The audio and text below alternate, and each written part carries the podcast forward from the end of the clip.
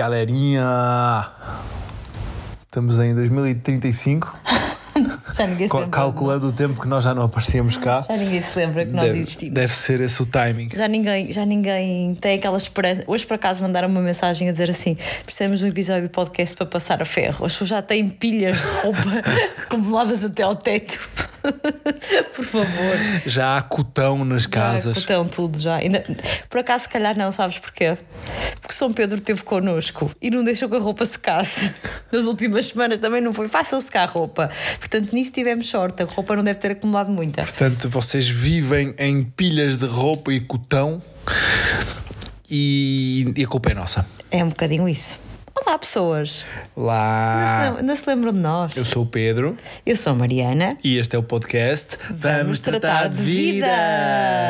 Uh! Já estamos no episódio 35 mil da primeira temporada. A primeira temporada vai ser eterna, é, o que eu sinto. infinita, é uma temporada infinita. Parece-me. Como é que a gente podia cortar a temporada? Nós fazemos estas pausas prolongadíssimas. Tipo e- hoje. Tipo Mas, hoje. Olha, este é o primeiro da segunda temporada. Porquê? Porque ficamos muito tempo sem gravar. porquê é que não podemos fazer? Porquê? Porque não temos outra capa. Exato. Não. Por acaso, Por acaso que? não é para falar disto, mas vem aí um timing muito bom para fazer a segunda temporada. Bem. Vem. Bem. Vem, vem. Então não vem. Sabes, sabes o que é que as pessoas estão todas a dizer do outro lado? A mim está grávida. Não, Não, não, tô, não, não, não. amigos, não estou. Não. Vamos a esse tema Vamos a esse tema, mas eh, pronto. da não- gravidez. Sim. Que não existe. Novidades, novidades, novidades virão mais para a frente. Um, e não é gravidez. Uh, portanto, é já para deixar aqui o teaser para a segunda temporada. Que ninguém sabe quando é que vai acontecer, não é? Ninguém sabe quando é que vai acontecer, se vai acontecer. Se vai acontecer, nem nós, malta. Nem nós sabemos. Enfim, olha, então grávida, como é que é? Grávida, Grávida não. não, credo. E este tema grávidas. Eu, eu tinha uma lista, o Pedro disse: vamos gravar. Eu disse: meu amor, eu tinha uma lista já para a semana passada, porque eu achei que nós a semana passada íamos gravar. Entretanto, não sucedeu e eu perdi a lista. Não, não me lembro de, de a ter assumidamente deitado fora, de género, ah, não vamos gravar, vou deitar isto fora. Não, mas perdia. Mas sei que o primeiro pontinho da lista é: cheguei aos 40 anos, malta.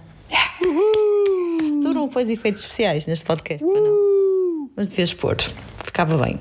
Qualquer podcast. Não ouvem ossos a ranger. Quando ela mexe um braço. Engraçadinho. Tu notaste alguma coisa? Quarentona. Notaste alguma coisa a ranger, amor? Nada. Ranger. É ranger que se diz? Quando range, é ranger. Quando range, as portas rangem. Rangem. Eu ranjo, tu ranges, ele range. É como aquele carro, Nós ranjamos. o, o Range Rover. Quando o Range Rover está com ferrugem, como é que se, como é que se diz? Range Rover. Range. Oh, Rover, Range, Range Rover. Tu não és Ana Galvão, amor. Opa, anda lá. Quero tirar o lugar. Joana Marques, eu sei que nos ouves. Quando, quando a Ana for de férias, podes levar o Pedro. Ele dá lá uma perninha. Ele é muito jeitoso para estas coisas. E canta fado. A Ana não sei se canta. Alô galera, bate a mão e bate o pé. E bate o pé. E bate o pé. Isto não é fado. Isto não é fado. Não, isso é, É parvoíce. é ótimo. É Maias. É Pedro Maias. A Alice está com. A Alice já faz isto. Como é que a Alice? Malta, pausa aqui. Vou tentar gravar um dia, porque isto simulado por nós não é tão Qual bom. é a música Espera, vou, vou relembrar. Vocês lembram-se de uma música infantil muito fofa que se chama Era uma vez um cavalo que vivia num lindo num carrossel. carrossel. Agora o Pedro vai fazer, vai aqui. Tinha as orelhas furadas E a cabeça era feita de papel. E a nossa filha canta da seguinte forma: A correr, a saltar, cavalinho não saía do lugar. A correr, a saltar, cavalinho não saía do lugar. À fadista. É tal e qual, malta. Um dia vou tentar apanhá-la, porque ela- o Pedro canta montes de. Transforma tudo em fado. Em fado, em. Que às vezes não é bem fado, é assim uma coisa só meia. meia gypsy. É meia rocha em alfatons. Se eu, se eu disser cigana, não é racismo, para não? Não, é uma cultura. É, mas tipo, um existe um estilo de música cigana? É, existe. Deve ter um nome Nininho, específico. Nininho vai- Sim, é Nininho. flamenca. Música flamenca. Assim, pronto. O Pedro é um mix de um fado. São os dois Fs. FF. Fado e flamenco. Vai, Pedro Felipe Maia. Dá-me uma música. Eu não, as pessoas é que podiam dar. tu no outro dia cantaste uma ficava mesmo bem. Já não me lembro. Mas eu vou-me lembrar, entretanto. Devias-te lembrar. Pois devia. Havia uma que tu começaste e aquilo corria, pá, mesmo bem. Eu Eu vou-me adoro estas transformações. eu vou-me lembrar. Pronto, fiz 40 anos, malta, é verdade. Já foi há tanto tempo que parece que já vou fazer 45, mas não, continuo, continuo nos 40. Choveu torrencialmente no dia dos festejos, não é? Pronto, o santo não quis nada comigo desta vez, mas no dia dos meus anos especificamente, até teve assim um calor eh, agradávelzinho. E eu, na altura, cheguei inclusivamente a pedir-vos, porque achei que íamos gravar um podcast especialíssimo, de género, faço 40 anos, que conselho têm para me dar? E vocês deram-me alguns. Eu posso ir ver no instante quais foram? Só para ver se há algum de Pode. relevante. Espera aí, então segura aqui, se faz favor. Isto em direito é sempre mais giro, não é? Porque eu não sei o que é que Claro. veio. Eu lembro que na altura vi assim na diagonal. E na diagonal não saltou assim muita coisa. Agora, primeiro que eu vá descobrir isto no nosso grupo, aquele grupo que já quase que não existe, não é? Porque ninguém lá vai ter nada, diz canta um bocadinho enquanto eu procuro. Ok. Ah, hoje vai dar o Botafogo. Olha, está aqui uma recordação do nosso. hum, Vamos tratar, devia dizer que faz hoje um ano. O que é que será que O eu quê? perguntei? Faz hoje um ano. Devia ser um. Malta, estou a ter aqui um dia a mil. Oh, Olha, mantém-se. Semana a mil que Mantém-se. estava que os dias estivessem 48 horas cada um. a queixosa. Mas vamos tentar gravar episódio esta noite que o Pedro vai estar eh, em casa e queríamos aproveitar. E eu queria, como não há assim um fórum com uma pergunta XPTO, pelo menos eu, não, eu e o Pedro não tivemos nenhuma ideia, eu queria fazer o tal episódio sobre, sobre as finanças e outros temas que entretanto vamos falar, que vocês Já sabem lá que vai a gente um ano finanças. Por isso, se tiverem alguma pergunta específica, alguma curiosidade, alguma coisa que gostassem de saber, deixem ficar aqui nesta caixinha, que assim ajudam a mim também a estruturar aquilo Nada que mudou. dizer. Não vos vou dar Não, nenhuma não aula sobre é, finanças pessoais, porque sou zero. Tu queixa está brava. Nossas. Nós não gravamos podcast E tu nunca estás em casa. A tempo. Eu estou sempre fora de casa e tu pedes perguntas que nunca respondes. É, Eu respondi a finanças pessoais. Respondeste? Respondi, fiz um episódio, eu nem sabia, não, sabia, não tinha noção que já tinha sido há um ano. não bem. tinha tido mesmo noção. Então, deixa eu o que é que me. Os conselhos que me deram. Aproveita, os 40 são espetaculares. Espero que sim. Ahm, a Núria diz a- fiz 40 anos hoje, hoje não é hoje, já foi no dia em que eu pus esta caixinha, e o conselho que dei a mim mesma foi desfruta mais e preocupa-te menos. Delegar mais outros mesmos conselhos, Núria, e dás muito bem. Porque eu senti que agora com a entrada dos 40 vou ligar mais vezes o. o foda-se. Uh, O foda-se. Tem que ligar mais vezes. Ah, que sabe. Era. Eu vi uma vez também um- uma, um Reels qualquer de uma atriz brasileira, Ingrid Repara Guimarães. Ela não é Reels- atriz, ela repara é. como os Reels passaram a ser É verdade. eh, os nossos, as nossas referências. ehm, como é que se dizia na faculdade quando os professores criam nos trabalhos referências Bibliográficas. bibliográficas?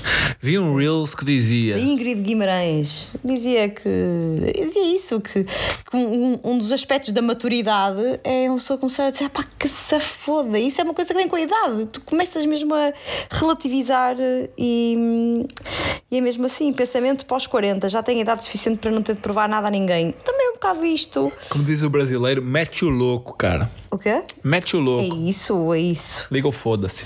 Pronto, deixa-me ver aqui.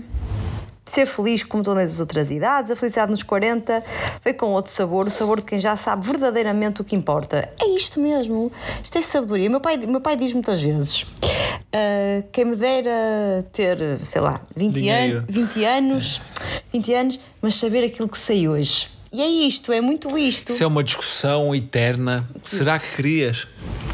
Não, saber o que sei hoje não é tipo o que, o, que era o meu futuro, é ter esta Não, saber- saber o que sabes hoje de maturidade, será? Da Universidade da Vida. Não cometias erros que são importantes. Não sei, pois não sabemos, calhar. Acho que não é uma questão de erros, é às vezes ficares angustiado e sofreres por coisas que.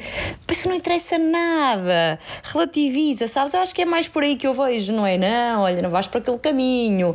Não era saber o futuro, era ter esta maturidade. E eu acho que é isto que se ganha muito. Acho que espero eu, não sei, tenho 40 anos há. Uma semana? Há 40 anos. Não, uma semana? Não, duas semanas. Duas Já semanas. fez duas semanas, Já tenho duas 40 anos e 15 dias, muito bem. Estou mesmo crescida.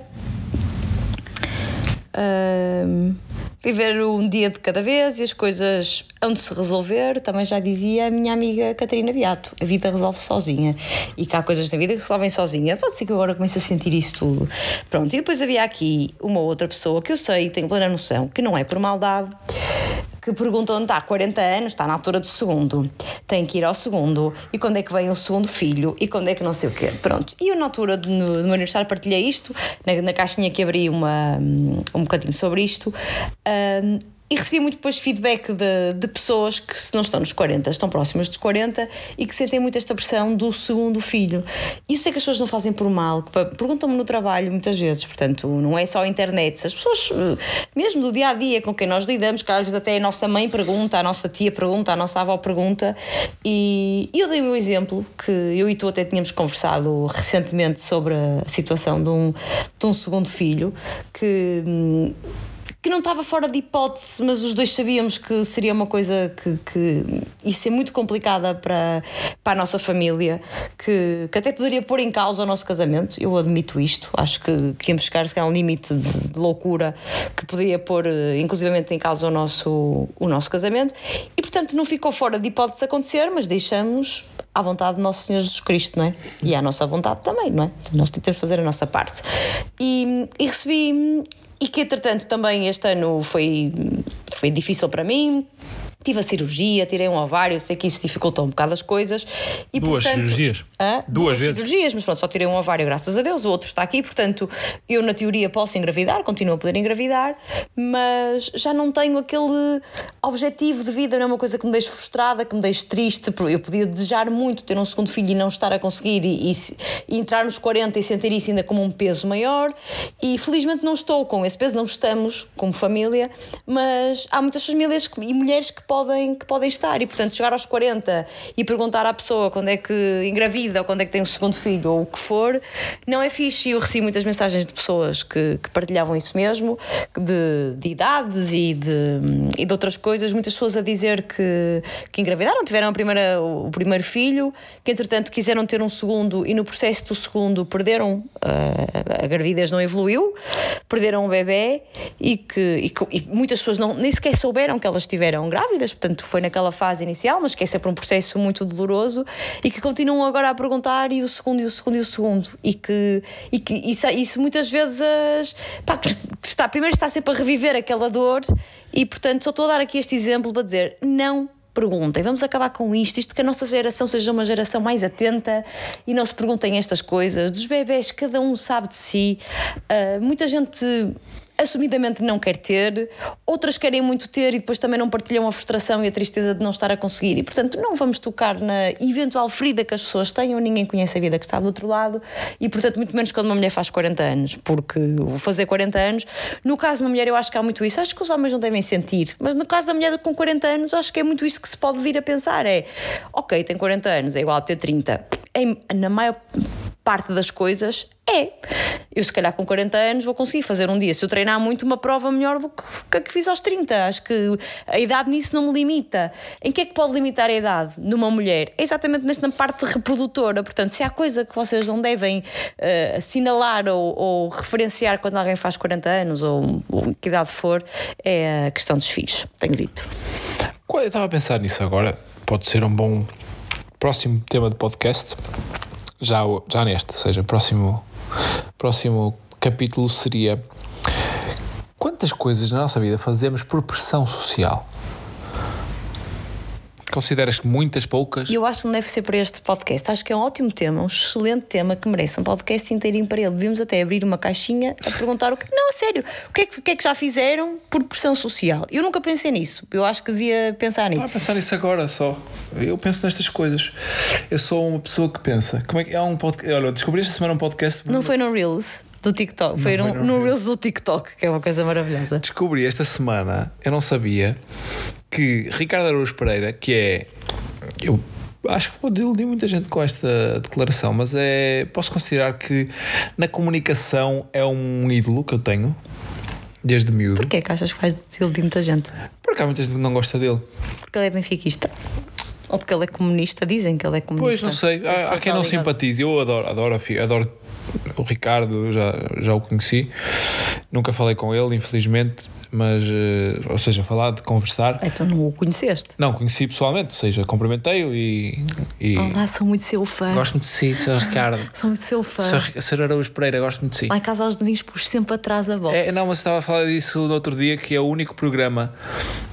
hum, diria que de televisão é o único programa que eu vejo religiosamente à hora que ele dá. Há uns que eu vou atrás ver o que é que se passou. Sempre está lá a Joana Marques. Eu está. sinto, que- eu sinto que eu- está, a Joana Marques está lá, pode não estar visível, mas a Joana Marques está sempre lá.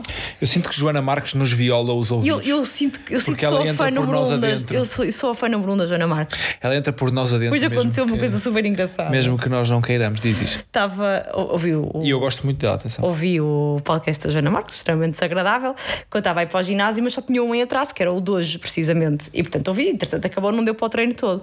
E a seguir pus num podcast normal. A correr e eu estava tão no registro de Joana Marques que eu estava à espera que o podcast que eu estava a ouvir parasse e entrasse Joana Marques a fazer um qualquer comentário sobre aquele trecho. Juro-te, foi, isto foi o que isto aconteceu. Foi super estranho. Eu comecei a ouvir aquele ruído de podcast e pensar: não, agora vai interromper a Joana Marques e vai dizer aqui alguma piada. Não aconteceu, tive pena. Mas estava a dizer que descobri esta semana que ele tem um podcast, o Ricardo Araújo Pereira. Só ele? Sozinho? Sozinho. Mas é muito. Não vão à espera de humor. É tipo uma desconstrução.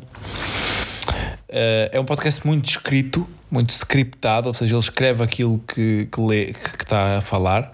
Não é tipo um texto humorístico, mas é o que eu ouvi era sobre. O tema era eh, os malandros.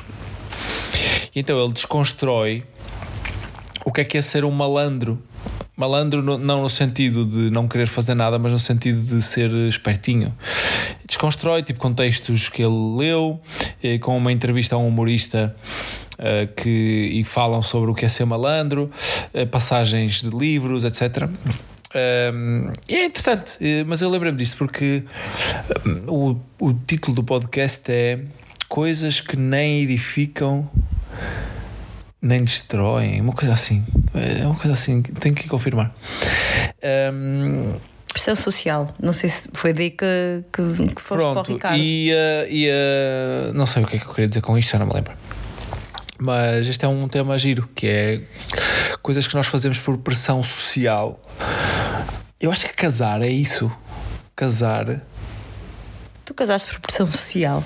Não sinto que foi muito. O casar não, mas as celebrações, tudo o processo do casamento é pura pressão social. Uhum. Sim. E eu tive aqui alguns embates nesse sentido, que é, mas eu não quero que o meu casamento seja assim, assim, assim. Eu quero assim, assado e mais ou menos uh, daquela maneira. sim, já falamos Porque eu disso várias quero, não é? vezes. Porque eu não quero, porque tu fazes um casamento para os convidados. Sim. Não é? Não é aquilo que tu gostas, é aquilo que socialmente as pessoas estão à espera. Yeah. isso é, é horrível. Por exemplo, hoje, hoje lembrei-me disto também, porque no meu trabalho estava. hum, eh, eh, acho que era uma auditoria, tipo. Aquelas, aquelas formalidades que às vezes fazem, as empresas fazem auditorias financeiras e não sei o quê. Hum, e estava lá uma empresa a fazer esse tipo de trabalho, teve lá auditor. E os senhores estavam todos de fato. Eu pensei, isto é uma pressão social. Porque para que eles são de fato? Eles podiam vir de calças de ganga e, e camisa, ou calça de ganga e t-shirt, ou de calções. Hoje era chato, está fresquinho.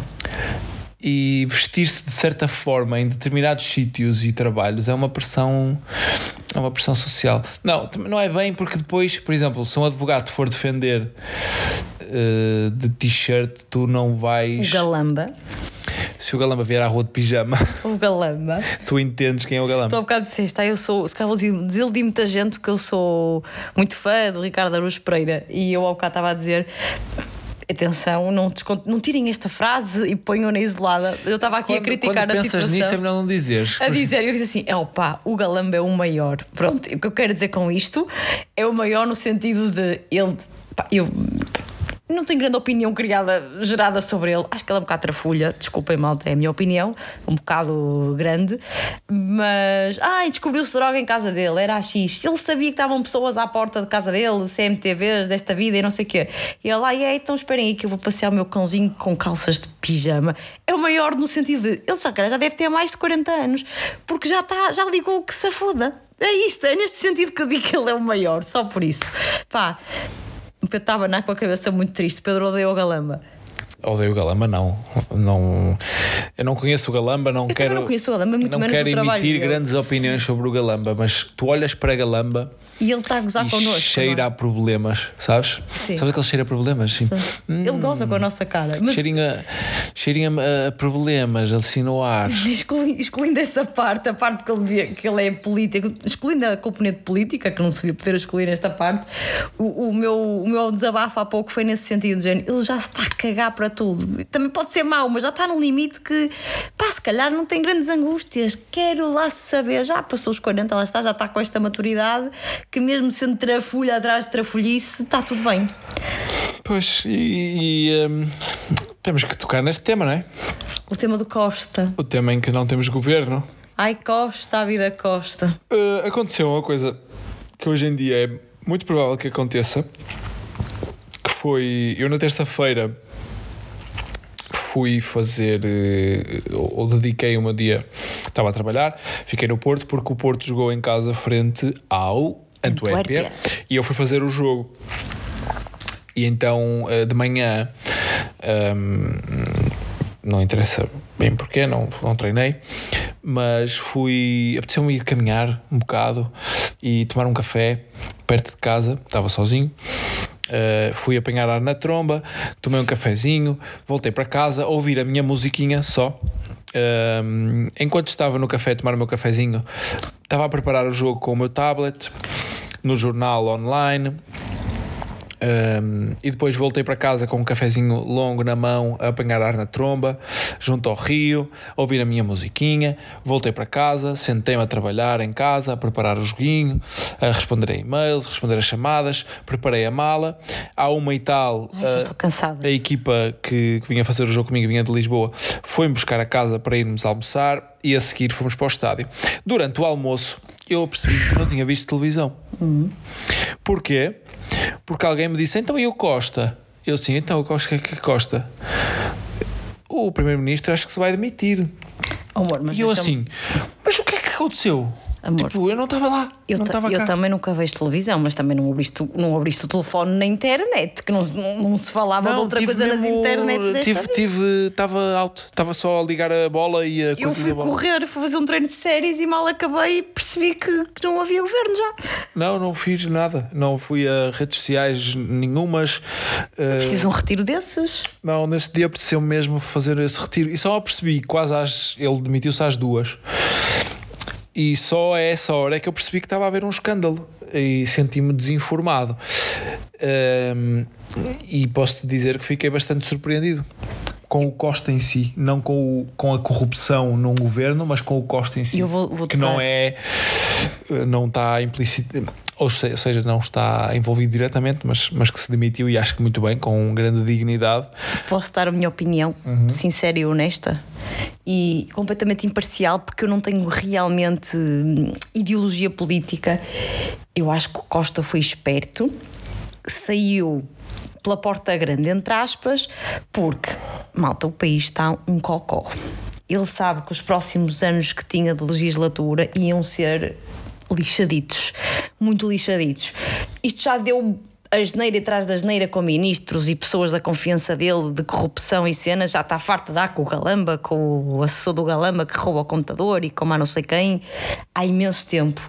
E portanto, este era mais um a somar esses todos. E ele pensou: ah, se calhar saio é agora. De- Demito-me, digo que não, que não posso estar envolvida em nada de corrupção, portanto ponho o meu lugar à disposição e saio um bocado daqui, porque isto daqui para a frente não vai correr bem para o meu lado. Eu acho que foi um bocado interesseiro isso da parte dele. Não, isso são teorias da conspiração. Acho, acho que o que aconteceu foi, foi eh, o, o que nós vimos. Acho que ele percebeu que estava era incompatível continuar numa, numa hum, posição de, de chefia liderança do país com um caso de suspeita em cima da equipa e dele e, e acho que dignamente disse: não posso continuar à frente do país. Quer dizer, eu acho que ele, se ele tivesse cansado e se percebesse que ia ser mau, Mas tinha outras. teve- já teve essas oportunidades. Teve o antes. Cabrita, quando aconteceu aquilo com o Cabrita, eu achei que ele ia. eh, aliás, ele não Eu só. acho que o Galamba foi pior. Com o E a Galamba da agora. TAP, tudo. Sei Com lá. o caso TAP, acho que ele teve várias coisas nas costas dele que podia ter, eh, podia ter eh, desistido. Ah, Acho que ele foi resiliente em alguns casos, porque eu, eu, eu acho eh, que, o, que o António Costa é, dos, é um governante com credibilidade, sério. Eh, pelo menos eu tinha essa impressão dele. Agora, Agora é difícil agora, dizer Não, não, isto. agora sim é que estás a desiludir muita gente. Não, ou seja, o que é que eu quero dizer com isto? Tu queres, tu queres acreditar que. Eu quero acreditar que ele fez o, o melhor que conseguiu na- no exercício de- do poder dele. Acho que ele não escolheu bem as equipas que teve. Acho que ele escolheu ministros que desceram a problemas por todo lado. O Galamba foi um erro brutal, como se está a ver agora, como se viu na TAP, eh, como se viu noutros casos. O João Nuno. é Pedro? Nuno João Santos? o Pedro Nuno Santos ehm, criou-lhe imensos problemas. O ministro das Finanças, que era presidente da Câmara de Lisboa, que me esqueci agora de uma Medina? branca. Medina, obrigado. Vassoura. O Medina tem criado, tem-lhe criado problemas atrás de problemas e ele não é inocente nessas escolhas, obviamente. Parece um comentador político, porra, nunca pensei nisto. Eu acho que estás a aprofundar. Estás-te a meter bocadinhos Estou, estou, estou. Não, acho que ele escolheu, escolheu teve escolhas muito erradas. Uh, percebo que haja muita contestação à volta do António Costa, mas eu sempre o vi com um discurso coerente. Um, nunca senti nele esta suspeição de, de maroscas e não sei o quê. E por isso surpreendeu-me bastante que, que tenha sido ou que está, esteja a ser investigado por. Eu não concordo nada com isso. A sério? A sério que não. Não. Infelizmente, infelizmente, eu acho que. Já falamos disto aqui também algumas vezes. Eu acho que os portugueses têm muito a. são interesseirões. São interesseirões. E até podem ir para o poder e tentar fazer eh, o melhor, mas. Opá, há sempre ali. E são, e são todos assim. Todos. E agora vou dizer uma coisa muito importante, porque eu também pus uma coisa no Instagram que é assusta-me muito esta saída do Costa agora, neste momento. Apesar de eu achar que o Costa não é inocente, apesar de, de eu achar que se calhar para se levantar isto tudo eh, teriam de ter provas mais concretas, que o que se está a perceber agora é que nem há provas muito concretas e levantou-se logo um grande tema pelo Ministério Público. E, e portanto se calhar é preciso uma coisa mais evidente para se ter levantada ah, esta polémica toda da forma que se levantou. Assusta-me muito a, a saída dele nesta altura porque estamos a viver uma crise uma crise em que parte pode ser culpa de Costa. Eu acredito que a maior parte, eh, 80% desta crise, não é culpa de Costa e é um bocado a conjuntura. Toda a gente sabe que, que mundialmente se passam por épocas de crise e estamos numa altura muito difícil. O facto da Euribor estar muito alta e toda a gente ter as prestações da casa altíssima não é culpa do Costa, não é? Costa não manda nas taxas de Euribor. Isto é uma conjuntura mundial que, que faz isto. E que se não fosse Costa, se fosse um Montenegro ou se fosse outra pessoa qualquer no poder ia acontecer exatamente a, a mesma coisa. Mas há muita gente descontente, há muita gente a passar dificuldades, há muita gente que acorda ao pescoço, há muita gente que chega ao final do mês e, e o dinheiro não chega. E. e quando uma pessoa está muito descontente, basta aparecer alguém que seja muito eloquente a falar e dizer uma coisa muito incrível: olha, estes são todos corruptos, por isso é que nós estamos aqui todos assim, todos aqui a, a, a passar mal e cada vez a vida é mais difícil e cada vez a gente trabalha mais, trabalha mais e o dinheiro não chega ao final do mês. É tudo verdade, está tudo certo, mas quando aparece alguém a, a- só a acusar, só a acusar e, e, e a, e a mostrar verdades que, toda, que, que ninguém pode contestar, não é? Porque a gente eh, sente na pele. Quem está mais descontente, quem está mais agastado, gosta dessa conversa. Ah, que ele tem razão. Que ele- é isto mesmo, aí, todos corruptos, todos ali a meter para o bolso. Olha, Costa tinha 70 e tal mil euros em casa, nos livros, não sei o que. É por isso que está assim, é por isso que está não sei o que mais. E eu, infelizmente, e, e vou ouvindo histórias dos vários partidos e por isso é que eu não consigo ter uma gostar de um partido específico. Gosto às vezes vou mais com a cara de pessoas tipo olha gosto daquela pessoa gosto de ouvir falar acho que, que ele defende determinadas ideias. E posso-vos dizer que, que já gostei de pessoas que estavam no PS já gostei de ouvir eh, não sei o nome do senhor o senhor do livro Rui, qualquer coisa. Pronto, há muitos discursos que ele tem que eu considero coerente e gosto de ouvir. Gosto muito de um rapaz novo que é o Gaspar, qualquer coisa que não sei o nome, que é completamente ligado ao PSD. É um, ele não está bem na política, está, é militante, mas não está a exercer, não é ministro de nada. E é do PSD, portanto é de uma de um lado de direita, há ideias do Partido Liberal que a mim também me fazem sentido, portanto, eu tenho eu é mesmo um mix. O que eu sei é que, independentemente das ideias de, de mais para um lado, mais para o outro, temos que manter coerência, temos que manter. Hum, temos que ser livres e temos que garantir a nossa democracia. E eu acho que é isto que está aqui em causa. Porque há um senhor que, que diz aquelas verdades que toda a gente vê, acusa tudo e todos, mas se nós formos espremer soluções que o senhor tenha para pôr em causa, não tem. Estás a falar do Chega concretamente. Então, eu não gosto, nem gosto sequer de dizer o nome do partido. Mas tens que dizer? Não tem, porque toda a gente sabe quem é que eu estou a falar. Toda a Já gente- não. eu, eu, Já eu fiz uns stories no Instagram, toda a gente percebeu e eu não escrevi o nome. E eu não gosto de dizer o nome simples porque eu acho que eh, quando, quando se mostra a cara dele, quando se mostra o discurso dele, quando se partilham coisas, no fundo está-se a dar ainda mais visibilidade, percebes? E eu acho que, que isso é que é perigoso, que vamos correr muito risco de um partido política que, político que instiga o ódio, que instiga o racismo, que, que, que nos tira liberdades adquiridas.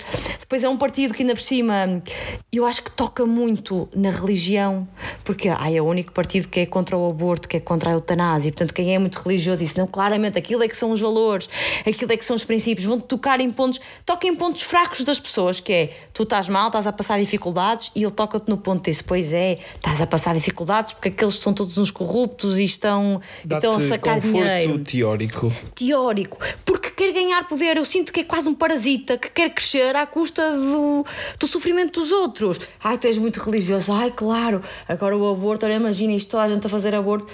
Não é toda a gente a fazer, há uma liberdade. Se tu és contra, não fazes, está tudo bem.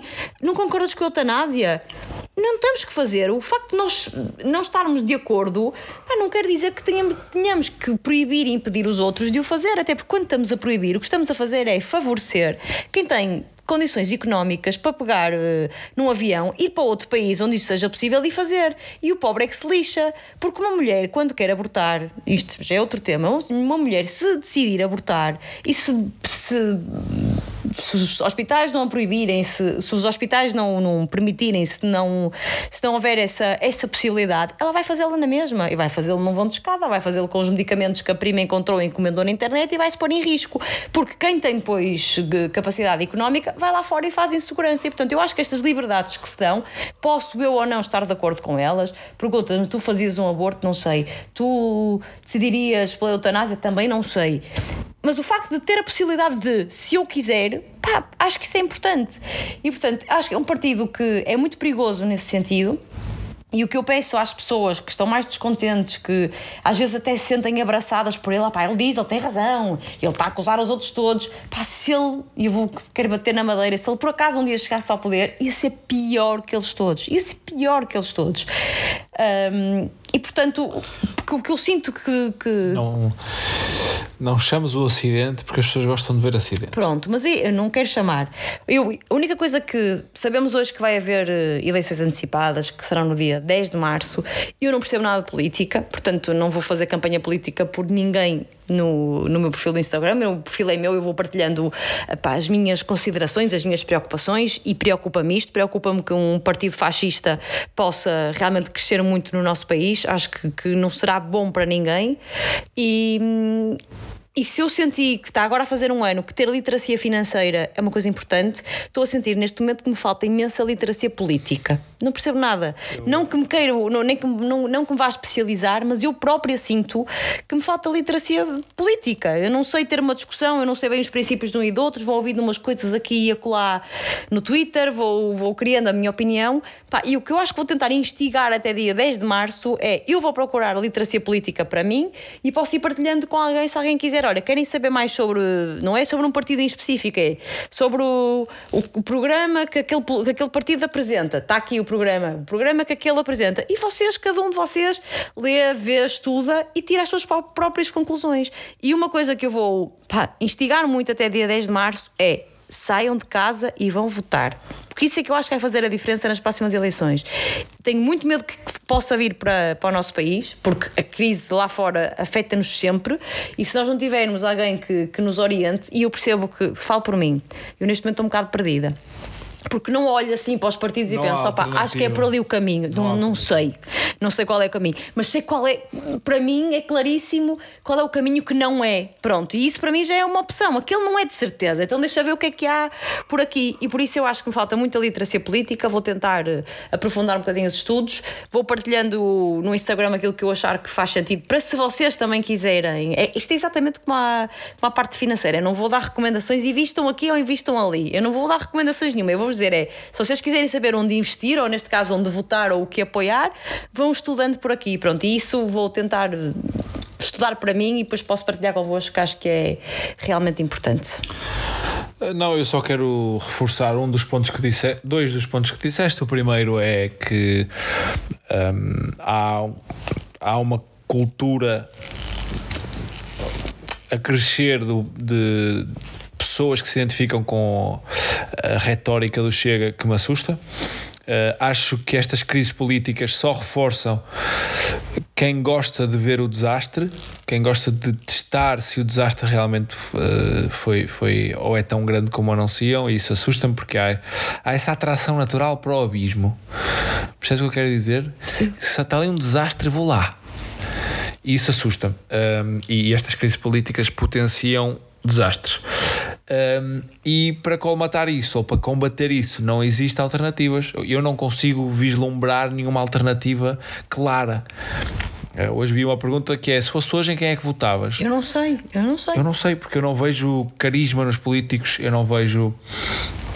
Uh, ideias nos políticos, eu não vejo uh, eu não vejo nada que me atraia ali e, e por exemplo, eu acho que há o carisma tá, vai começar a surgir em políticos mais, mais jovens e, e malta que, que é capaz de dominar ferramentas que atraem hoje em dia uh, os públicos a votar e a, e, e a serem um bocadinho elucidados pelas suas pelas ideias destes políticos. Esses políticos estão a surgir em partidos que não é o PSD ou o PS ou, ou os partidos grandes.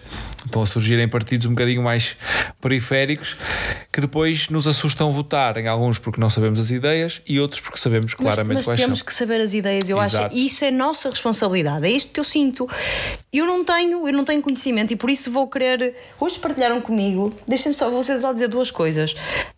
Um, o rapaz que eu estava a dizer que, que é do PSD e que eu sigo é o Gaspar Macedo, eu não sabia o nome dele. Ele também aparece algumas vezes na CNN, está na televisão, eu não conhecia. Eu ouvi, ouvi uma vez num podcast, gostei de algumas coisas que, que ele disse, fizeram-me todo sentido e uma delas foi. Uh, ele até dizia, curiosamente, que ele é do PSD e não queria uh, isto, este cenário que está agora. Parece que ele adivinhava uh, que houvessem eleições antecipadas. Não, ele queria, no caso dele, que, como militante do PSD, que o PS cumprisse o mandato até ao fim, porque achava que ia ser um mandato muito difícil, porque Portugal estava mal, por, por, na opinião dele, por culpa de, das medidas que o próprio PS estava a implementar, e portanto, no fundo, ele queria que, que o PS levasse isto até ao fim para os portugueses verem que realmente, olha, com o PS isto não funciona. E portanto, ele se calhar também sentia que o PSD poderia ter eh, depois mais possibilidades e, e ele próprio estruturar ideias. E uma coisa que ele defende, que eu acho, que já penso nisto há muito tempo e que faz todo sentido, é que devia ser obrigatório uma pessoa quando apresenta ideias, apresentar ideias não é para 4 anos, que é quando a legislativa, é para 20. Não quer dizer que fosse aquele partido, mas imagina, se eu cheguei ao poder, sou do, sou do partido A, cheguei agora ao poder, vou, vou pôr estas ideias que são as ideias que eu acho que fazem sentido para o meu país tem que haver alguma forma de, de depois todos os partidos em conjunto definirem alguma coisa que, que, seja mais a longo prazo, porque são a seguir, quatro anos depois, entra o partido B e diz: não, não, não, não, vamos fazer isto, isto e aquilo. Pá, então andamos sempre para a frente e para trás, numa coisa pouco estruturada. E eu acho que as palavras que precisamos agora é discernimento. Uh, alguma coisa coerente e que seja consciente acima de tudo. Acho que precisamos todos muito desta consciência de saber o que estamos a fazer olhamos agora para o panorama e dizer, pá, não faço ideia quem votar, para mim são todos iguais e nenhum me, me, garante confiança. Então, ok, então vamos ter que estudar para perceber do que é que lá está. O que é que faz mais? O que é que. com, com qual programa é que uma pessoa se identifica mais. Epá, eu não estou a imaginar a ler programas, não faço ideia qual é o tamanho de um programa eleitoral de um partido, não tenho ideia porque nunca vi nenhum.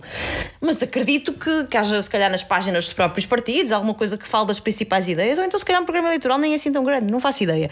Vou-me tentar informar sobre isso. Acho que são umas eleições fundamentais para que, que todos temos que ter, temos que ir todos votar e temos que ir todos votar com consciência. Para mim é o que faz mais sentido neste, neste momento. E era isto que eu queria dizer. Já chegaste à, à mesa de voto sem saber em quem votar? Já, muitas vezes. Já? Já. Muitas vezes? Algumas vezes. Tipo, indeciso e chegas lá na hora e é que decides. "Epá, eu eu vou com aqui." uma ideia, vou com uma ideia, percebes? Mas. E também já o fiz algumas vezes de ir votar e votar em branco. Pronto, e sei que votar em branco é igual. Não gosto de dizer isto, mas na prática é igual a não ir. Sim, não. Não, faz não tem, tem o mesmo peso. sim. A única, coisa, a, única, tua- a única coisa que faz ir votar em branco é que diminuis a porcentagem de abstenção. Mas na prática, imagina que numa situação limite havia o partido A e B em disputa, só havia dois, e 50 pessoas votavam no A, eh, 20 votavam no B e 70 votavam em branco. Ganhava o partido A. Mesmo que a, ma- a maioria tivesse votado em branco, dizeram não gosto nem do A nem do B, não, não são válidos, aqueles votos não têm peso. Claro, claro. A única coisa que acontece é, é tipo, não conta com uma abstenção. Portanto, e eu ia partilhar aqui também. Dizer, dizer alguma coisa, Pedro, que eu comecei a Alguma seguir. coisa. Comecei a seguir hoje um perfil que me parece interessante e queria partilhar. Novinhas Não, opa. Deixa eu ver se eu desculpo. sarados do Não, é, tem a Burundi. ver com política. Foi aí que eu aprendi, porque eu sempre achei que Sarados da política. porque eu sempre achei que os votos em branco eram diferentes de, de não ir às urnas ou de um voto nulo. Mas não, tipo, achei que tinha um peso, que tipo, tinha uma percentagem. Para para o partido do Casparzinho, a fantasma. Não interessa, ma- mas para mim podia ser uma manifestação de não estou de acordo com isto. E até poderia chegar ao ponto de acima de não sei quanto por cento de votos em branco significa que as pessoas se mobilizaram, foram votar e entenderam que nenhuma daqueles servia. Isso devia, se calhar, anular as, as, as eleições, percebes? Tipo, tinha-se de reformular alguma coisa com novos programas eleitorais, com alguma coisa. Não faz sentido nenhum. Não. O que é que não faz? Acima de 70 mil votos em branco, o voto vai para Cristiano Ronaldo. Não ia para ninguém. Não estás a. É isso que eu estou a dizer, não ia para ninguém. E não vai? Olha, eu acho que é este o perfil. O perfil é a política de bolso. Eu comecei a seguir hoje, portanto, não sei se a pessoa que está por trás deste perfil se, se tem alguma cor política, se é completamente neutra, portanto, estou a recomendar sem ter eh, estudado ainda profundamente, mas eu acho que isto é um, é um bom perfil para. Para literacia política. Tipo, tem aqui uma frase entre aspas que é: Tu não eleges primeiro-ministros. E é verdade, que é uma coisa que se calhar muita gente não. Muita gente não sabe. Nós não estamos a votar no, no primeiro-ministro, nós estamos a votar em deputados. É isto. Representados pelo Primeiro-Ministro. Eh, ou seja, o governo Sim, é, tu estás é o que tem a em- maioria dos deputados que depois é representado pelo Eu também não sei bem. Eu acho, achei este perfil interessante. A política de bolso. Comecei a seguir hoje, li aqui algumas coisas que, que me interessaram, comecei a aprender e vou um bocadinho explorar este, este sentido. E é o que vos peço até dia 10 de março, que é estudem e tomem consciência para, para irem votar e irem votar com, com consciência. Muito bem. Grande seca de podcast, mas importante de, de ouvir. Acho que está a ser importante. Importante de ouvir. Repara que eu ignorei os meus 40 anos, nem falei, que fiz, nem falei que fiz uma festa em Castelo de Paiva, que houve um churrasco debaixo de chuva, nem falei de nada porque estou aqui. Costa, estragaste isto tudo, Costa. Então vamos já voltar à festa. Só, Não é preciso, não acho que também só é quero. nada. Uh, só quero relembrar o episódio de José Gomes Ferreira, é assim que ele se chama, na SIC. Acho que é José Gomes Ferreira. José Gomes Ferreira, alguém. uh, alguém. Próprio. Tem um Twitter. Vai ao Twitter. Não, uh, al- Só no Twitter. alguém, como é que eu ia dizer? Pronto, informado, não é? Informado, falhou uma palavra que eu queria dizer, mas é alguém informado, alguém com literacia é política e, e de jornalismo e Caso de. chalupa, Pedro. Está bem, Ele mas, defende ideias um bocado mirabolantes. sim, mas independentemente disso, é alguém que não anda aqui há dois dias e que, e que pensava eu que era alguém informado e com literacia mínima digital. Então não é que o homem vai cair na, no maior vírus uh, das redes sociais hoje em dia, que é a desinformação.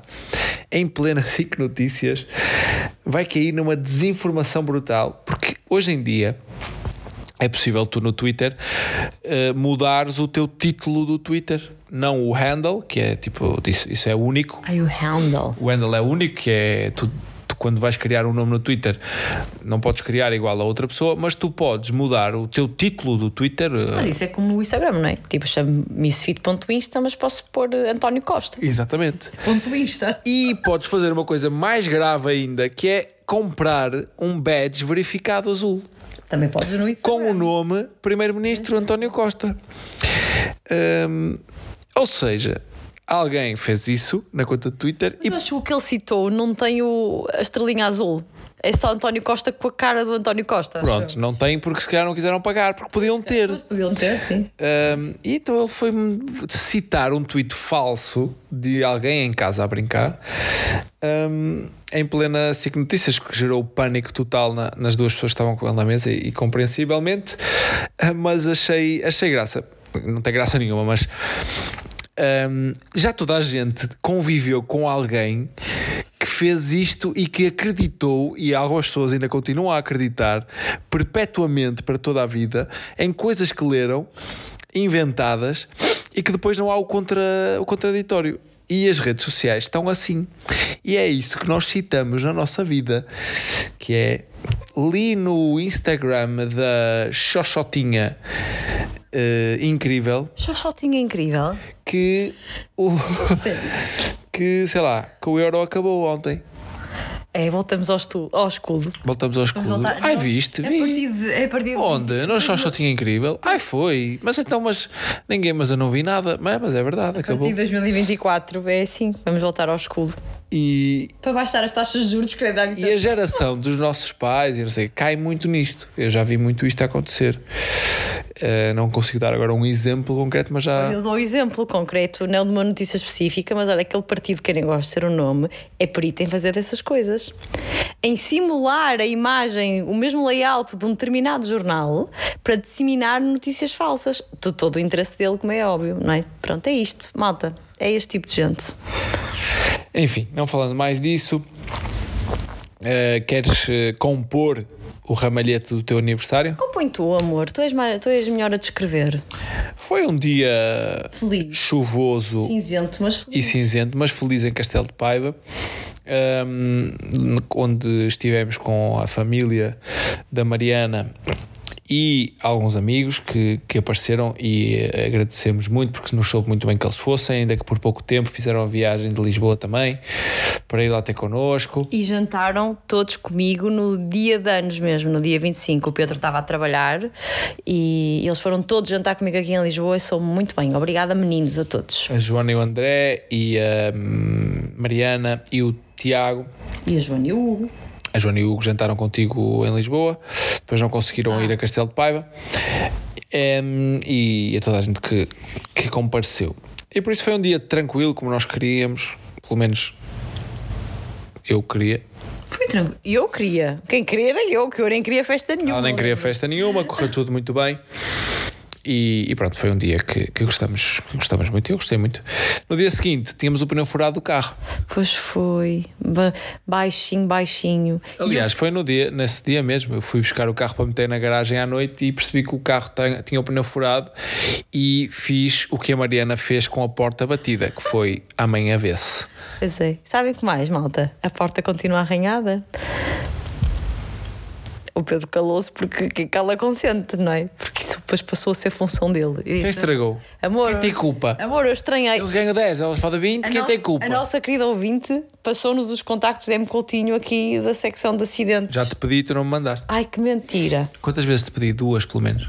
Desde. Desde há três semanas. Ai, três semanas.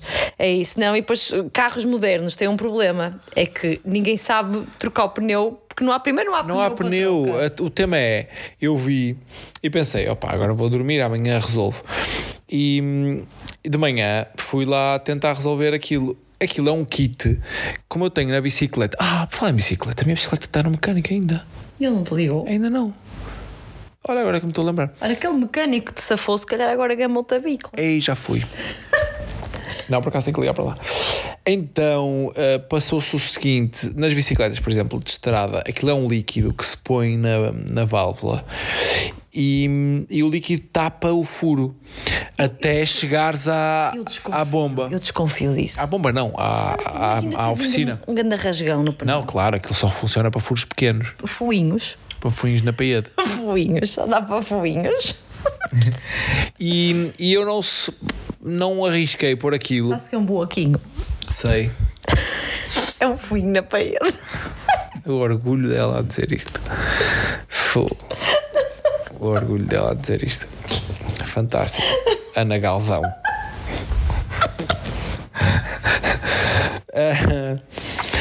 E então tentei ainda perceber como é que se fazia, mas não querendo fazer eh, esforços em vão, chamamos obviamente o reboque e o reboque levou o carro. O carro foi rebocado de Castelo de Paiva para Vila Nova de Gaia. Foi sim, senhora. Conseguimos arranjar logo e ficou resolvido.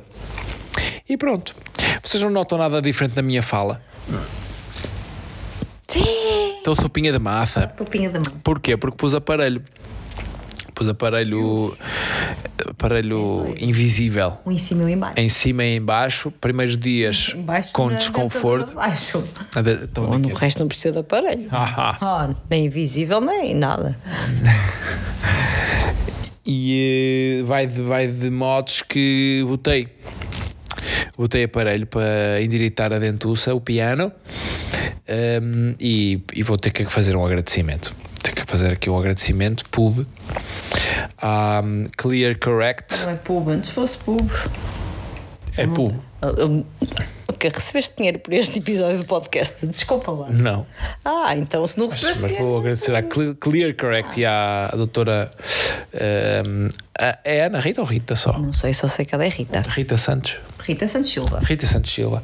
Doutora Rita Santos Silva, que tem tratado do, do meu dentu, da minha dentuça de forma impecável e genial, até diria. Não, eu acho que e a tua irmã também está a fazer. Eu própria estou a fazer tipo ad eterno, vocês sabem. Eu uso aparelhos depois. A Mariana é a melhor cliente da doutora Rita Santos Silva, a clínica, porque a. Mariana não já fez três investidas em aparelhos Não, mentira. e Não, não, não. cumpre tô a meio tratamento. Eu ainda estou a terminar. Faltam-me só dois, duas, dois números. Quantas coisas tens? Quantas férgulas tens?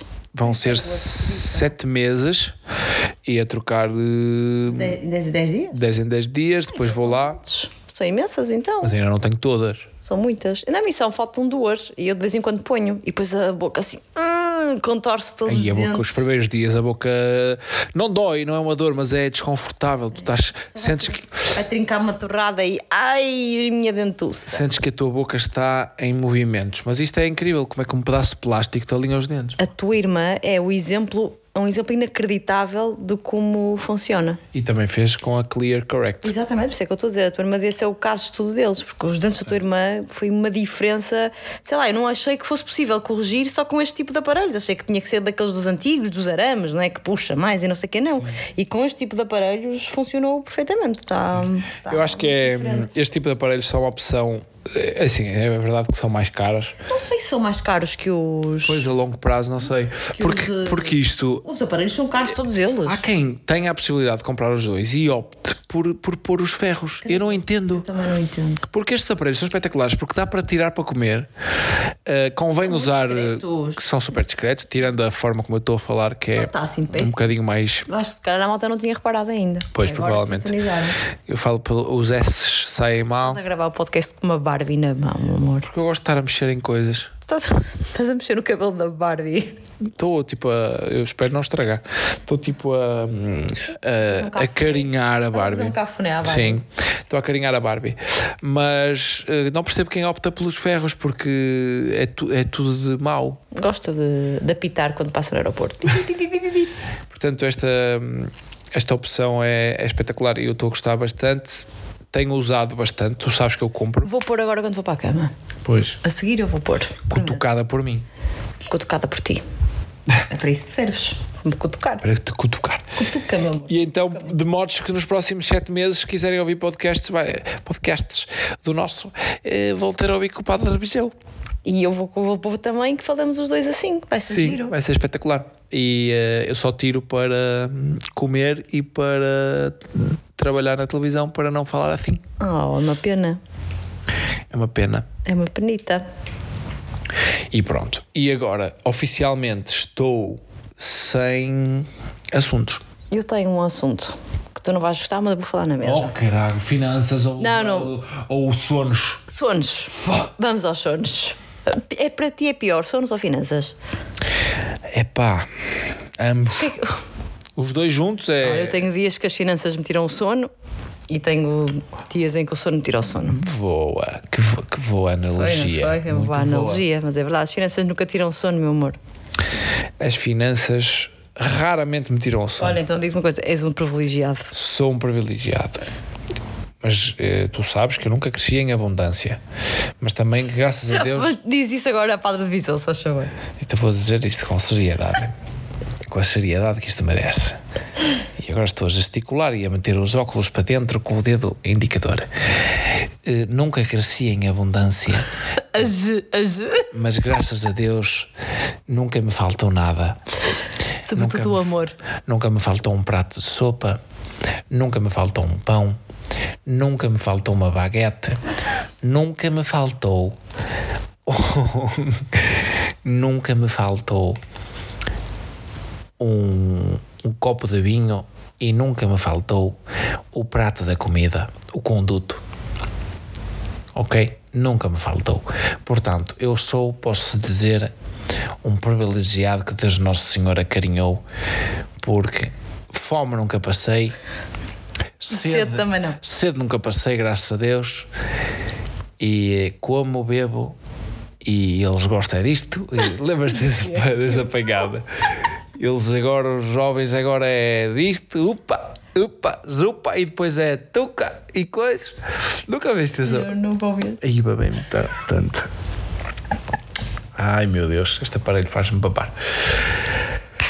Portanto, de modos que íamos aonde? Aos sonos da Alice. Somos da Alice, meu Deus. Sonos do da. Alice. Não estou Então, preparado. estás preparado. Vais-me ajudar porque tu também sentes isto na nossa filha. Ela, desde que fez 4 anos, deve ter entrado numa fase diferente de consciência. E começou. Qual é a frase que nós ouvimos mais vezes por dia cá em casa, quando a Alice está? Estou farto de caralho! A Alice diz isso. Estou a gozar. O quê? Estou a gozar. Qual é a frase que tu ouves mais quando a Alice está cá em casa? Dela? Sim, Para, para nós? para nós. No carro, à mesa, quando está aqui a ver televisão, quando está a brincar. A frase não sei, mas a palavra é não. Não, está bem. E a frase agora, a, a mais recente, não é? Esmeia-se esta. Estou a pensar numa música triste. a, no- a nossa filha passa a vida a pensar numa música. Oh mãe, estou a pensar numa música triste. Estou a pensar numa música triste. Coisa que ela, eh, para ela, até há uns meses, não existia uma música triste. Porque é que uma música havia de associar a tristeza. E portanto. Há de haver ali qualquer coisa na, na cabecinha dela, na- nas emoções dela, que ela começou a ter mais essa noção. Tudo que acontece, imagina, no outro dia, ela ah, estava aqui umas cartas. Lembram-se daquelas cartas do Pingo Doce dos Minions, que eram de frutas? Nós tínhamos cá em casa montes. Ela outro dia pegou, ela nem brincou, tipo, espalhou aquilo tudo pelo chão. E eu estava furibunda a arrumar, além das cartas, os puzzles, os brinquedos, arrumei as coisas, as cartas, peguei nas cartas e até ao lixo. Aquela- Tinha aquelas, tinha outras, aquelas específicas estavam no chão, lixo. Tipo, eu quero desaparecer coisas daqui. Pois a Alice entra num pranto profundo porque, porque eu, eu tenho saudades da- das cartas. Eu vou ter muitas saudades das cartas. Nós vamos jantar à casa dos meus pais, ela está a sair de casa dos meus pais. E sabe que no dia seguinte vai lá almoçar. Eu sei que eu estou com saudades do avô Carlos e da avó Branca. Tudo para Alice agora é saudades, é músicas tristes. E portanto ela começou a ter uma consciência que deve ser normal da idade dela, que, que não tinha. E foi exatamente esta consciência que a fez ter aquela. hum, aquela resistência à cesta. Na escola, Alice não é uma menina que adora dormir, nunca adorou, mas fazia, faz a cesta sempre connosco aqui em casa e na escola nós chegamos a partilhar convosco que, hum, que ela não queria fazer. E eu depois comecei a perceber que a professora, a educadora, põe uma música calma, não é? Evidentemente, antes de eles irem dormir, e como é calma, Alice começou a associar, imagino eu, aquilo a uma música triste, então aquilo causava-lhe angústia, ela começava a chorar, a dizer que tinha saudades da mãe, portanto, começou a ser ali um momento difícil. E houve um dia, inclusivamente, já não lembro se partilhamos isto aqui ou não, lembras-te, ajuda-me por favor, em que ela, numa segunda-feira de manhã, acordou a dizer que lhe doía a barriga. Partilhamos, acho que sim. Pronto, e portanto só foi à escola porque nós dissemos que, que ela podia não dormir a sexta. Foi uma decisão muito difícil para mim, porque eu sei o quanto a Alice precisa de dormir, o quanto lhe faz bem meia hora que seja desligar aquele cérebro. E, e mas naquele dia era, entre essa opção, ou a Alice estar angustiada e estar ansiosa ao ir para a escola por saber que ia dormir, eu percebi, ok, olha, perdi esta guerra, uh, ok, não dormes mais na escola. E foi assim durante uma semana, mas foi uma semana que teve um feriado pelo meio. Ah, partilhamos sim, porque até houve uma. Uma ouvinte que, que disse assim: Isto agora vai ser muito lindo quando fizermos uma viagem para o Porto, vamos sexta-feira para o Porto, eu quero ver. Ela vai dormir na viagem porque não fez a sexta e depois à noite quero ver a que horas dorme. E até houve um ouvinte que disse: A pergunta que toda a gente está a pensar fazer foi só ela, mas calhar muita gente pensou: é Alice dormiu ou não dormiu no carro? Dormiu, obviamente nesse dia dormiu uh, muito tempo na viagem, só não dormiu mais porque eu entretanto acordei porque ela mal entra no carro, não tendo dormido a sexta, às 5 da tarde aterra logo. Enquanto que se tiver dormido a sexta na escola, faz a viagem e chega acordada ao Porto. E hum, isto passou-se uma semana, esta semana houve um feriado pelo meio, entretanto entramos na segunda semana, foi, foi uma semana em que o Pedro devia ter, devia ter, ai, devias ter tido Liga dos Campeões, portanto não estavas tão em casa ao final do dia e estava uh, a tornar-se insustentável para mim lidar com tudo, porque ali se vinha da escola uma bomba relógio, uh, explodia por tudo e por nada, não dava para falar com ela, agora temos que ir tomar banho, porque eu não porque agora temos que ir jantar não quero, e estava a se tornar insuportável. Eu não conseguia ter uma relação boa com ela, porque ela chegava a casa e era só gritaria por todos os lados, e eu acho oito e meia, o máximo dos máximos, tinha que estar. Ela tinha que estar a dormir, portanto tinha que ir para a cama às oito, eu tinha que ter o jantar pronto às sete e meia, ao final do dia era tudo a correr, porque eu tinha que fazer tudo rápido para o jantar estar pronto cedo e eu ir deitá-la cedo. Portanto, eu estava em stress, tinha que fazer as coisas rápido, ela estava bomba relógio, tudo que lhe pedia para fazer ela não queria, e eu em mais stress ainda ficava. Às oito e meia despachava para a cama e pensava, pá, nem estou com a minha filha e os momentos que estou são terríveis. E um dia cheguei à escola, estive a estava a comentar isso com a educadora, e a própria educadora fez um desabafo que nunca tinha feito até então, que foi, ah, sabe mãe, eu acho que fez muito mal em ter-lhe tirado a cesta. E disse, ai Bárbara, eu também acho. Eu também acho, mas uh, agora não há nada a fazer, agora então ela já não está a dormir, é impossível agora voltarmos atrás. E houve um dia qualquer hora do almoço que ela estava assim mais angustiada e que disse que, disse que lhe dava barriga, estava mal disposta, estava com saudades da mãe, acabou até por vomitar. E a Bárbara perguntou-lhe, Alice, olha, quando estamos assim, se calhar é melhor dormir um bocadinho. E ela lá dormiu. E eu ganhei esperança outra vez, bem, ela dormiu hoje. Deixa ver, no fim de, era uma sexta-feira, no fim de semana vai dormir em casa, porque comigo ela dorme sempre. Vamos ver se segunda-feira consigo. Pronto, e no fim de semana, passou o fim de semana todo a dizer: porque não vou dormir a sexta na escola, eu não vou dormir a sexta na escola. E eu a tentar, ó oh, filho, é importante, tens mais tempo para brincar, ao final do dia, para estarmos juntos. Na segunda-feira voltei a falar com a educadora a dizer: ó oh, Bárbara, por favor, convide-a outra vez para dormir, diga que ela pode ir à sala dos mais crescidos a sair quando acordar. E, e nisto tem que dar o valor à escola da Alice, à educadora Alice porque houve um trabalho muito próximo de todos. Eu fartei-me de trocar mensagens com a, com a professora dela durante esses dias em que eu estava muito angustiada. Ela também me queria ajudar para que a Alice voltasse a descansar. E que ela disse: disse que quando não dorme é outra menina à tarde, é uma menina muito mais apática. E eu, pois, ela está, fica cansada, fica realmente cansada. E portanto, ela percebeu que também não era bom para ela e foi aqui uma entreajuda muito boa entre entre a escola e, e nós, porque conseguimos que, que ela voltasse a dormir e as coisas voltaram a, a compor-se, porque ela chega à casa com muito mais energia, às vezes está com menos vontade de ir para a cama, deita-se mais tarde, obviamente, mas assim eu também tenho mais tempo para estar com ela. O Pedro, que, que às vezes chega mais tarde, chega mais tarde, chega a hora normal a casa, tipo sete e meia, às vezes até às oito, não, consegue ainda estar um bocadinho com ela, porque quando ela tinha que ir para a cama cedo era logo tudo a correr, e, e conseguimos este, este trabalho em conjunto que, que ela voltasse a dormir e para já vai vai se manter a dormir até, até, até nós sentirmos que ela já tem capacidade realmente de não dormir. Se ela dormir durante a semana, eu ao fim de semana até dou de barato que ela nem durma. Pronto, são dois dias, ela já se aguenta, com mais fita, menos fita, uma pessoa ainda aguenta.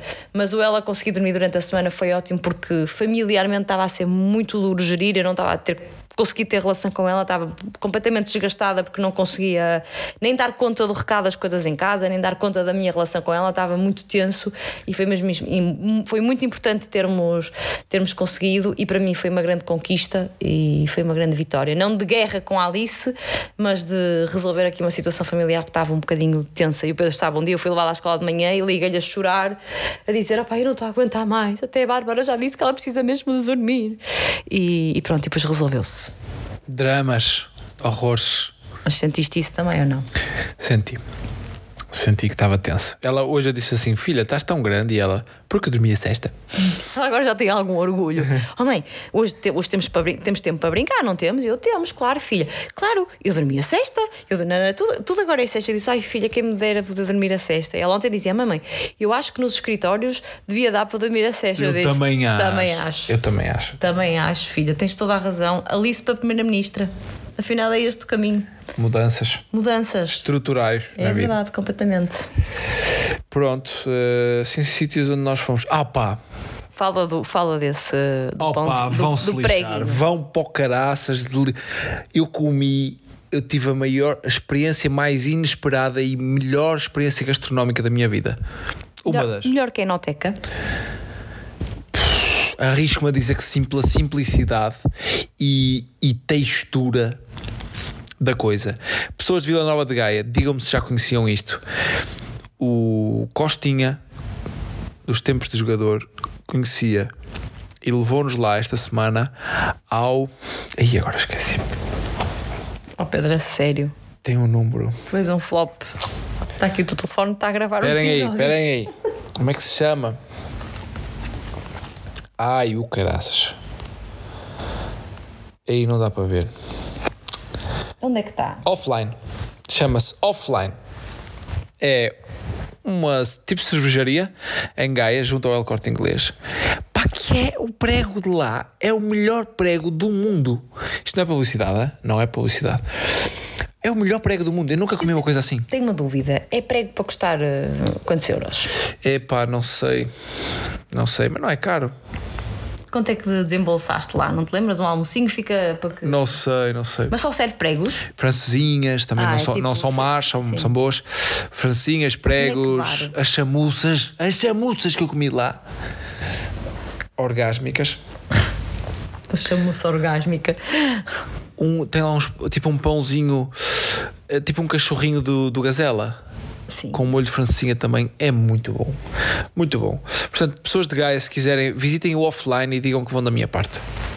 Ninguém vos oferece nada, mas pelo menos Filipe Maia. Ah, sim, sim. Teve que ir a semana foi passada. Costinha que recomendou. Digam, foi Costinha que recomendou. Temos que ir lá esta semana. Esta semana? Este fim de semana? Este fim de semana. Está bem, iremos. Quando é que me levas lá? Eu levo-te a todo lado. Ai, amor, levam, por favor. Levo-te a todo lado. E por falar em corte inglês, não vão ao corte inglês ver as decorações da árvore de Natal. Que nós já temos árvore de Natal. criatura montou a árvore de Natal este fim de semana. A semana passada. Pois. Vão ter árvore de Natal no dia. Não sei, pai, dia 2 de novembro.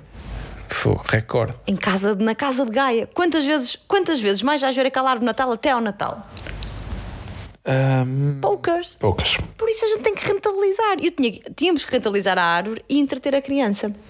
E então eu fui às compras, mas, as- mas gastei uma pipa de massa. Deixei quase um rio no corte inglês à custa de decoração de Natal. Entretanto, já chegou outra da Zara Home. Oh meu Deus. Amanhã vais ver porque ela veio para Lisboa e eu amanhã vou levar para o Porto. Oh meu Deus. Amorzito. Meu Deus. Vamos terminar da melhor forma. Vamos, Não sei se estás preparado. conta. Já sei qual era a música que, eu que tu cantas lindamente. Qual é? Quase que podemos cantar juntos. Qual era? Vou pôr aqui no meu telefone e vamos cantar, pode ser? Vais pôr só o beat ou a música mesmo? Vou procurar o beat então, espera aí. Mas estás a pedir muito. Não sei, o beat Qual com- música é beat será? Com letra, não é? É que você depois pede. Não, se eu souber bem, Hã? souber o refrão, Sabes Posso? bem o refrão? sei. Sabes. Aí não estou mesmo a ver qual será. Ah, já vais ver. Espera aí. Sabes que sobremesa que eu comi esta semana também que, que tinha muitas saudades e que adorei e vieram diretamente da terra delas? Jesuítas. O quê? Não percebi nada, não ouvi, não ouvi, desculpa, o quê? Comi jesuítas esta semana diretamente de. Da terra deles que não sabes qual é. Eles na verdade vieram de Guimarães, que foi o Fernando Meira que trouxe, mas eu, eles são de quê? De Fafo? Não é Fafo? Santo Tirso. Santo Tirso. Na- de Não, eles Fafo vieram são de as Tirso. clarinhas de fão. Não, Fafo não, isso é de fão. Não sei. Eles vieram de Santo Tirso, na verdade. E eram bons? Comi, eram muito São bons. os que eu também, os que. Aqueles que a tua mãe tem tido lá em casa. É, e são muito maravilhosos. E os almendrados São muito deliciosos. são espetaculares. São sim, senhora. Estás preparado? Dali. Então vamos lá. Não, isto é publicidade, eu não pago. Ei! Que flop. Levou com pub. Levou com pub da Bolt e agora da Calcedónia. E agora da Calcedónia. E ninguém nos paga. A nós ninguém nos paga nada. A gente vai, vai buscar uma música ao YouTube, pau. Vamos lá. Ei! Anda lá. Eu não Esta é. funciona Esta brava. funciona muito bem. É só o beat? Agora vai. Mas tens, que- tens, tens letra, queres? Que é para te correr bem. Vai lá. Não começou. É só isso, não tem mais jeito, acabou. Hum, Boa sorte, não tenho o que dizer. São só palavras e o que eu sinto não mudará. Vai! Tudo o que quer me dar é demais. Ai, é pesado e não há paz. E tudo o que quer de mim são irreais. Ai, são expectativas desleais. That's it. There's no way. It's over. Good luck. There's nothing left to say. That's only words. And what I feel Continua. won't change. Tudo o que quer me dar, ai é demais, ai. É pesado, não há paz. Ai, tudo o que quer de mim são irreais, ai, são expectativas. e são desleais.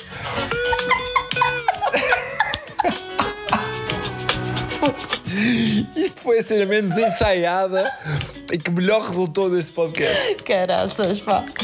Cortem isto e publiquem, por favor. Cortem isto e publiquem. Tratem-nos por aí estes E tipos chamem a isto cortes do podcast. Porra. Ninguém Div- se candidatou a escolher os melhores momentos. Diverti-me, pá. Divertiste. Diverti-me. Pronto. Houve diversão aqui. Oh, vês, acho, espero que as pessoas também se tenham divertido. Falamos tanto de política. Já viste? E terminamos assim leves, ó. Leves, Mesmo que se segure, ele quer que se cuide de outra pessoa que o aconselha ao desencontro. Veja por nesse ponto. Não estás a cantar em fado, pessoas. Especiais. Love yourself. I want you to get through from this person who buys you. There is a disconnection. See through this point of view. There are so many Isso não é fado. special peoples Não in the world.